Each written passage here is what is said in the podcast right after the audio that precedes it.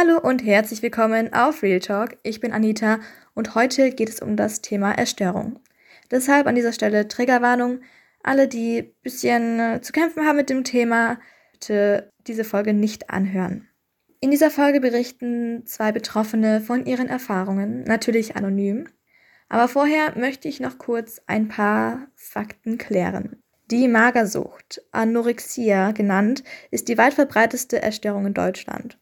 Personen, die unter Anorexie leiden, haben in der Regel ein gestörtes Selbstbild. Sie sind unzufrieden mit dem eigenen Körper und empfinden sich selbst als zu dick. Das heißt, Betroffene können, was weiß ich, wie viel Gewicht verlieren, aber ihr Selbstbild ändert sich immer noch nicht. Und dies führt dazu, dass Abnehmen zur Sucht wird. Und in Extremfällen kann diese Krankheit auch zum Tod führen. 2019, das ist die aktuellste Studie, was ich gefunden habe, gab es 7274 registrierte Fälle von Anorexie. Nur mal, um einen kleinen Einblick zu bekommen, wie viele Leute eigentlich von einer Essstörung, ja, betroffen sind. Und das ist ja eine spezielle Essstörung. Es gibt ja noch viele, viele weitere. Und um diesen Menschen mal eine Stimme zu verleihen, gebe ich hier stellvertretend für den Rest ähm, zwei netten Damen die Möglichkeit, sich hier zu äußern.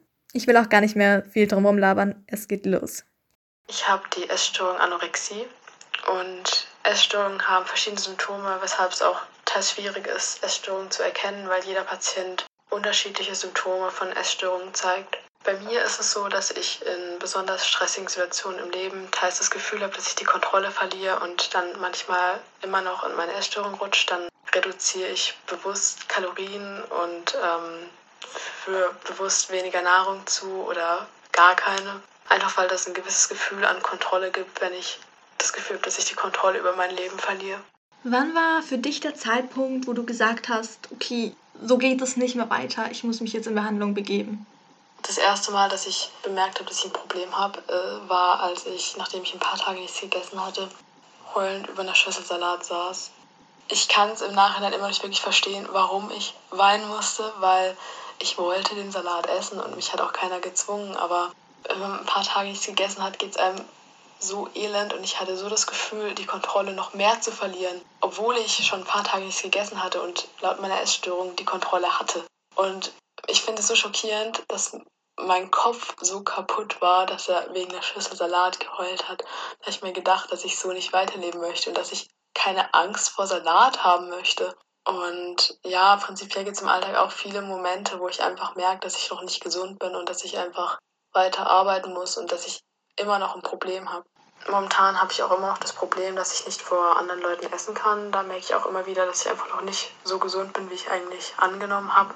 Für mich ist ein großes Problem, mit Freunden essen zu gehen oder allgemein auch jetzt vor meinen Klassenkameraden zu essen. Da habe ich teils auf einmal gar keinen Hunger mehr oder ich habe Probleme beim Schlucken vom Essen und mir wird schlecht. Und ja, ich versuche auch an dem Problem zu arbeiten. Ich gehe regelmäßig mit Freunden essen, dass ich eben genau da so meinen Körper so ein bisschen challenge und dass also ich werde daran gewöhnt, dass es nicht schlimm ist, vor anderen Leuten zu essen und dass keiner einen verurteilt, wenn er ein Essen sieht. Was würdest du dir wünschen, was sich im Umgang mit psychisch Erkrankten ändern soll? Auf meine Essstörung bezogen würde ich mir wünschen, dass die Menschen so das Bewusstsein dafür ein bisschen mehr haben, dass auch Leute im Übergewicht als Anorexie haben können. Untergewicht ist nur eines der Symptome der Erkrankung, aber es macht nicht die Erkrankung aus. Und viele Menschen fühlen sich einfach nicht krank genug, weil das Gesellschaftsbild von einer essgestörten Person einfach ziemlich abgemagert ist. Aber auch Leute, die nicht abgemagert sind, können Anorexie haben und brauchen Hilfe und trauen sich halt nicht, diese Hilfe anzunehmen teils oder um Hilfe zu fragen. Allgemein würde ich mir wünschen, dass auf Patienten mit Essstörungen auch ein bisschen mehr Rücksicht genommen wird, weil für uns ist teils sehr schwer, wieder anzufangen, ein normales Essverhalten zu entwickeln. Und oft bekommen wir Kommentare wie, jetzt siehst du wieder voll gesund aus oder du hast zugenommen. Und sowas hören wir ziemlich ungern und das ist ziemlich demotivierend im Genesungsprozess. Und viele Menschen haben immer auch das Gefühl, dass es ein Kompliment wäre für uns, weil wir gesund werden wollen, aber tatsächlich haben wir oft mit dem Genesungsprozess auch ein ziemliches Problem.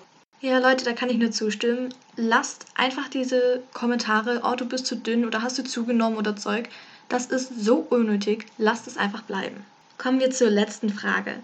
Hast du noch irgendetwas, was du loswerden möchtest? Viele Betroffenen haben dann auch zusätzlich zur Anorexie auch Binge-Eating, was auch nicht so wirklich thematisiert wird, weil es ja komplett gegensätzliche Krankheitsbilder sind. Aber tatsächlich gibt es manche Betroffene, die nach dem langen Hungern einfach nicht mehr aufhören können zu essen und dann Fressanfall erleiden. Und für die Betroffenen ist es sehr schlimm, weil sie einfach einen kompletten Kontrollverlust haben oder eine totale Gewichtszunahme, obwohl sie noch nicht gesund sind. Und viele Menschen haben das Gefühl, dass der Betroffene geheilt wäre, weil er jetzt wieder isst. Aber tatsächlich hat es überhaupt nichts auszusagen, wie schwer oder wie schwach die Essstörung ist. Gemein zu psychischen Erkrankungen wollte ich auch noch anmerken, dass einfach wichtig ist, dass der Betroffene sich Hilfe sucht. Es ist nicht gut, die Krankheit alleine auszusitzen und man hat ein Recht auf Hilfe, man hat Hilfe auch verdient und man ist auch krank genug. Viele Betroffene haben das Gefühl, dass sie nicht krank genug wären oder keine Hilfe verdient hätten, aber das stimmt nicht. Man findet auch Hilfe im Freundeskreis oder bei den Eltern oder Vertrauenslehrern. Es ist einfach wichtig, dass man darüber redet und an dem Problem arbeitet. Vielen Dank für dein Vertrauen und vielen Dank, dass du dich mit diesem Thema an die Öffentlichkeit gewandt hast. Ich bin sicher, du konntest dem ein oder anderen Betroffenen helfen und den Nicht-Betroffenen zeigen, wie ungefähr das ist, wie sich das anfühlt und ja, einfach für allgemeines, besseres Verständnis beitragen. Vielen Dank. Den nächsten Erfahrungsbericht werde ich einsprechen, weil die Person ihre Stimme nicht preisgeben möchte. Ist auch vollkommen in Ordnung. Deswegen werde ich ihre Geschichte einfach aus der Ich-Perspektive erzählen. Also es ist nicht meine Geschichte, sondern die von einer Betroffenen. Let's go. Also ich habe eine Essstörung und war in einer Klinik, die eben spezialisiert auf Essstörung war. Es war schon längere Zeit klar, dass ich es nicht alleine schaffen werde, beziehungsweise ich es nicht zu Hause schaffen werde. Ich bin deswegen dann akut in eine Klinik gekommen und meine Eltern haben das dann quasi veranlasst. Also sie wollten unbedingt, dass ich in die Klinik komme. Meine Freunde haben auch ganz gut darauf reagiert. Ich wusste erst einen Tag vorher, dass ich aufgenommen werde in die Klinik und deswegen habe ich ihnen erst kurzfristig geschrieben, weil ich auch nicht darüber reden konnte und wollte. Aber die haben mir dann auch Pakete geschickt und mich sehr dabei unterstützt. Und vorteilbehaftet war es eigentlich nicht. Wie habe ich den Aufenthalt empfunden? Also der Umgang mit mir war sehr gut. Die Schwestern waren super lieb und sie haben sich super viel Zeit für alle genommen, trotz des Pflegemangels, weil ich auch im Sommer da war und da hatten auch viele Urlaub. Aber es haben sich alle super viel um uns gekümmert. Aber es war schon krass. Ich war acht Wochen da, also zwei Monate von zu Hause weg. Ich war noch nie so lange von zu Hause weg. Das war schon sehr ungewohnt. Aber im Großen und Ganzen würde ich schon sagen, dass es mir etwas gebracht hat. Vor allem körperlich etwas gebracht hat.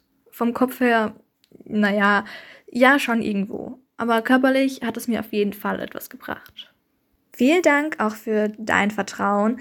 Es braucht viel Mut, seine persönliche Geschichte hier in den Social Media preiszugeben. Vielen Dank auch an dich. Ihr habt meinen größten Respekt. Und ich finde es einfach wichtig, solche Themen auch hier am Podcast anzusprechen, weil es viele Menschen gibt, die davon betroffen sind und auch Leute, die nicht davon betroffen sind, sowas interessieren könnte und auch äh, vielleicht den einen oder anderen Tipp brauchen, wie man mit solchen äh, betroffenen Menschen halt umgeht. Ich hoffe, es hat euch gefallen. Ich wünsche euch noch einen wunderschönen Tag und bis bald hier auf Real Talk.